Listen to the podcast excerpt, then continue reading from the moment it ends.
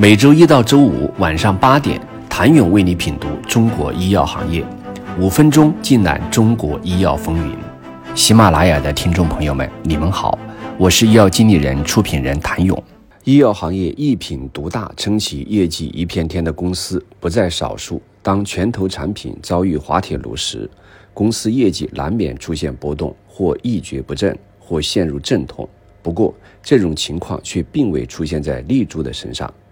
早在升旗辅正注射液尚能撑起业绩的时候，二零一零年，丽珠就开始进入创新转型的阶段。转型的方向便是微球制剂与生物药。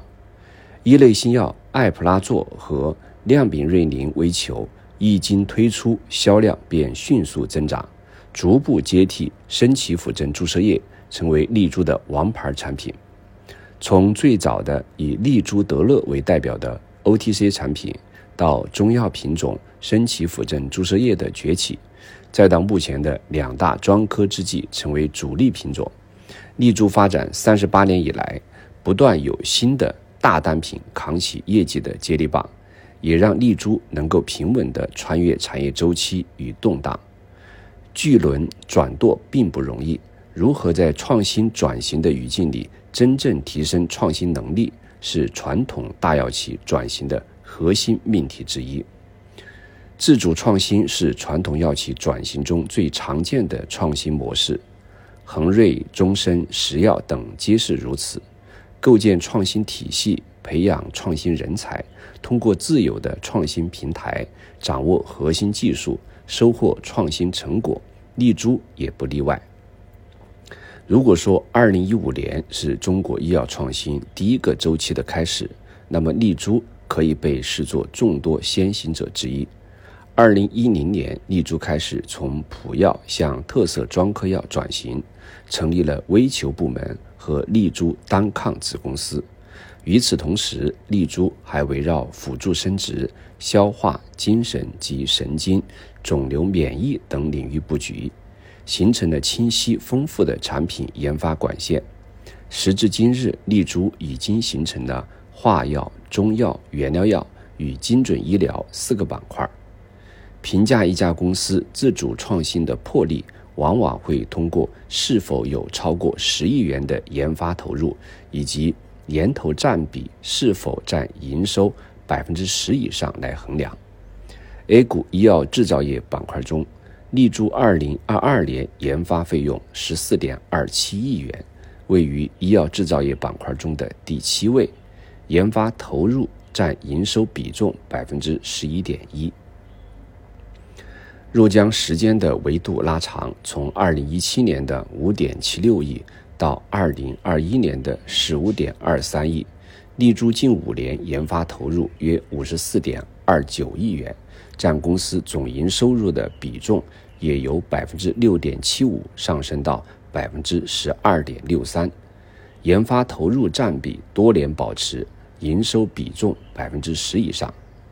研发注重于微球和生物药，已成为立珠两大特色平台。以创新药与高壁垒复杂制剂为核心的自主创新也已经进入收获期。注射用。醋酸亮丙瑞宁微球和消化道领域的重点产品艾普拉唑系列，成为丽珠如今销售的两大主力军。在丽珠的优势赛道消化道用药领域，艾普拉唑是一款历经十余年研发的一类专利新药，主要用于治疗消化性溃疡等，具有剂量小、起效快、作用持久、安全性高、代谢独特等优势。从整个市场来看，以上市的 PPI 包含注射和口服两种剂型。艾普拉唑肠溶片已于2017年被纳入医保，而注射用艾普拉唑钠也在2019年通过谈判进入医保。微球制剂研发平台则是立足于2013年开始发展的高壁垒制剂。由于技术壁垒较高，以上市微球产品较少，竞争格局尚处于蓝海。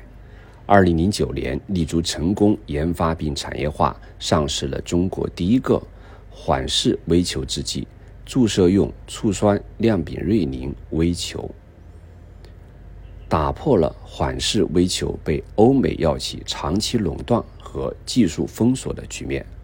注射用醋酸亮丙瑞宁缓释微球在二零二零年销售额突破十亿大关，成为继神奇辅正注射液后，丽珠第二个销售突破十亿元规模的大单品。可以说，在微球赛道上，丽珠有着绝对的优势。二零二二年，院内的微球制剂市场规模接近五十亿，且呈现逐年增长态势。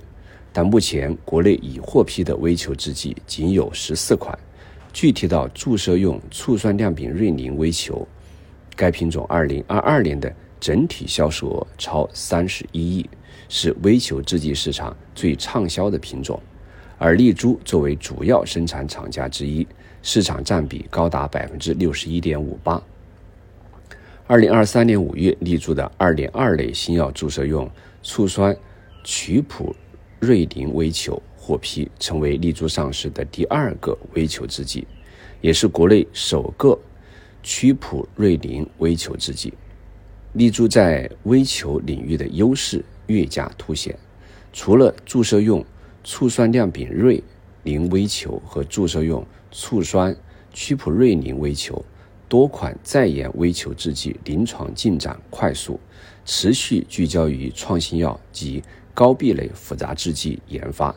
这也使得立柱的创新收获期将至。二零二三年，立柱已有多个重点品种研发取得了突破性进展，艾普拉唑钠新适应症、布兰瑟林片。盐酸鲁拉西酮片均已报产，司美格鲁肽注射液已启动三期临床。可以看到，生物药平台、复杂制剂平台的在研产品逐渐进入中后期临床，创新研发陆续进入了收获期。丽珠透露，预计未来数年平均每年将会有三到五个重点制剂产品获批上市。自主创新的同时，丽珠也正在通过授权许可、引进或战略合作的方式拓宽研发管线，加快创新研发及国际化产业布局。今年三月，丽珠引入新的钾离子竞争性酸阻滞剂，以强化自身在消化道领域优势布局。今年七月，又获得了上海华汇拓医药在。凝血酶抑制剂方面的专利授权，进一步拓宽自身治疗领域产品的全新布局。谢谢您的收听。想了解更多最新鲜的行业资讯、市场动态、政策分析，请扫描二维码或添加医药经理人微信公众号“医药经理人”——医药行业的新闻与资源中心。我是谭勇，明天见。